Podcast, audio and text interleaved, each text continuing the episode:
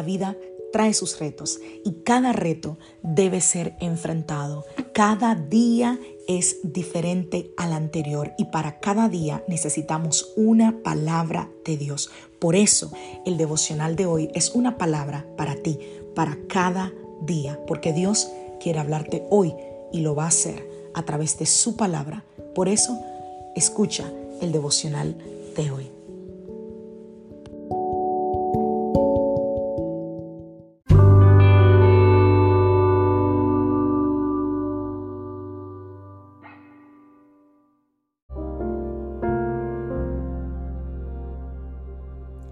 Devocional del día de hoy. Lo que te falta. Vamos a la palabra del Señor. Vamos al libro de Proverbios capítulo 19 verso 21. Dice, puedes hacer todos los planes que quieras, pero el propósito del Señor prevalecerá.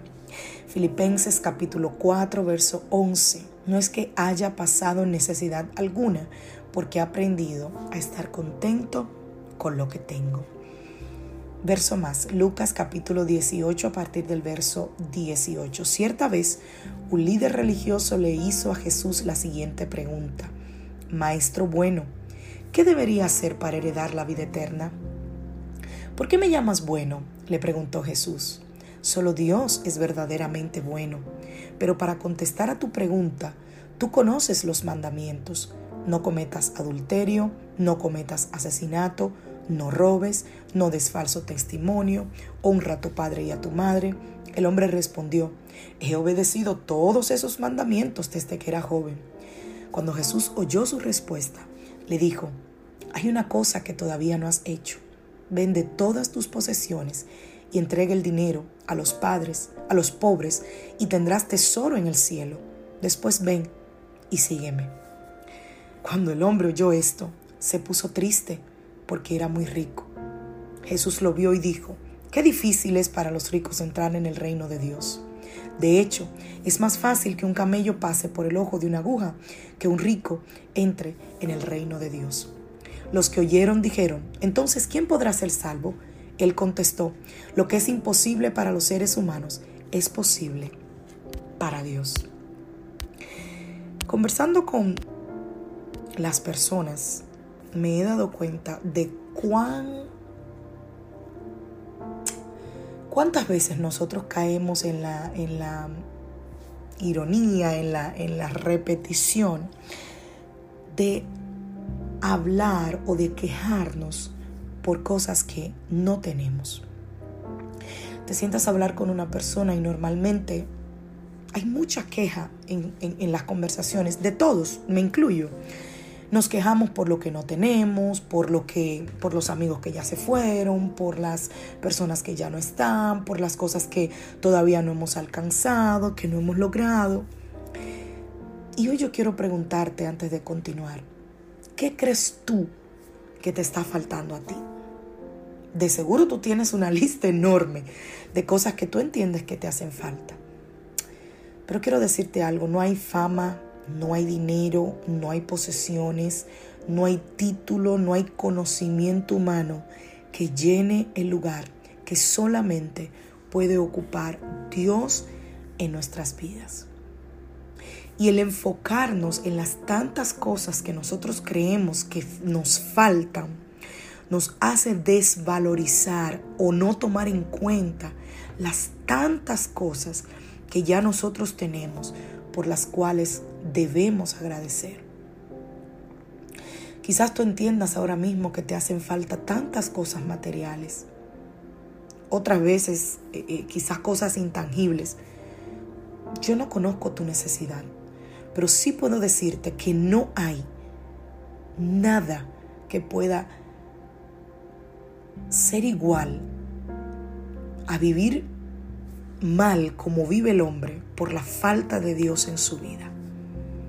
Y hoy, hoy me gustaría iniciar esta semana exhortándote a que tengas pendiente algunas cosas. Primero, que aunque tú sientas que te falta todo, mantente en comunión pidiéndole al Señor que lo que no te falte sea su presencia, porque si tú tienes su presencia, si tú tienes la vida de Cristo en ti, lo tienes todo. Número dos, no pienses que al tener dinero ya lo vas a tener todo. Porque esa es una de las grandes mentiras que el mundo nos ha vendido. Que quien tiene dinero lo tiene todo. Y no es así. Tú puedes tener dinero para comprar una gran casa, pero no necesariamente por eso tienes un hogar.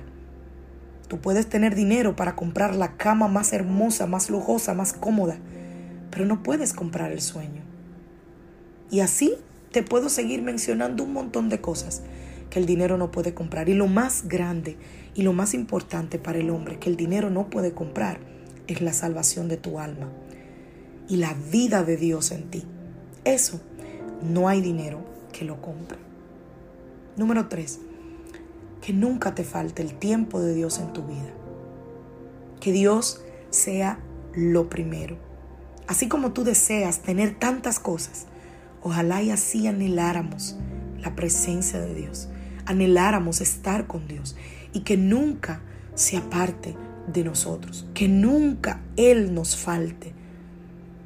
Número cuatro, las cosas grandes se pierden a veces por pequeños detalles. No permitas que esos pequeños detalles te roben lo que Dios ya te dio. La Biblia dice que las zorras pequeñas hacen echar a perder todo el viñedo.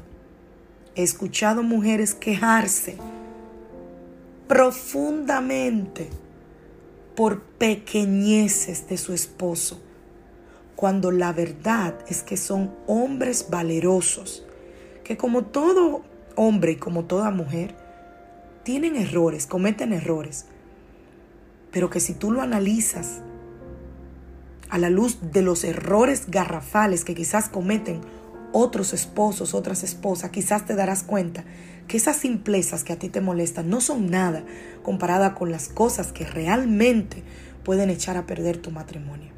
En la Biblia hay una historia muy interesante de un joven rico, y lo leímos aquí en Lucas 18, que habla que se acerca a Jesús y que le dice a Jesús que, él puede hacer para heredar la vida eterna. Y Jesús le dice, ¿no? Conforme a la ley, que guarde todos los mandamientos. Y él le responde, yo los he guardado. Me parece eh, eh, eh, imaginarme la cara de, de, orgullo de este muchacho, de satisfacción, ¿no? De decir, bueno, ya, la tengo hecha porque todo eso lo he cumplido. Sin embargo, había algo más importante.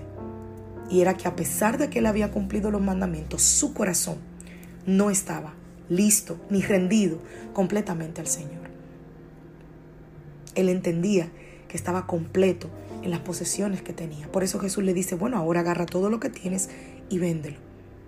Ahí Jesús tocó una parte sensible en él, una parte que él no estaba dispuesto a entregar.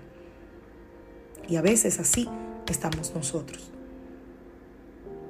que hemos entregado todo, pero hay áreas que no queremos que sean tocadas. Y pensamos que nos falta mucho, pero lo que tenemos no estamos dispuestos a rendirlo a los pies del Señor. Ojalá y que hoy entendamos que tenemos mucho más de lo que merecemos. Que Dios te bendiga, que Dios te guarde. Soy la pastora Lizelot Rijo de la iglesia Casa de Su Presencia de Greenville, South Carolina. Te deseo un feliz inicio de semana, que tengas una semana de victoria, de buenas noticias, de puertas abiertas, una semana donde veas la mano misericordiosa del Señor. Te recuerdo que todos estos devocionales están disponibles en Spotify y en Anchor FM. Allí puedes escucharlo. Bendiciones familia.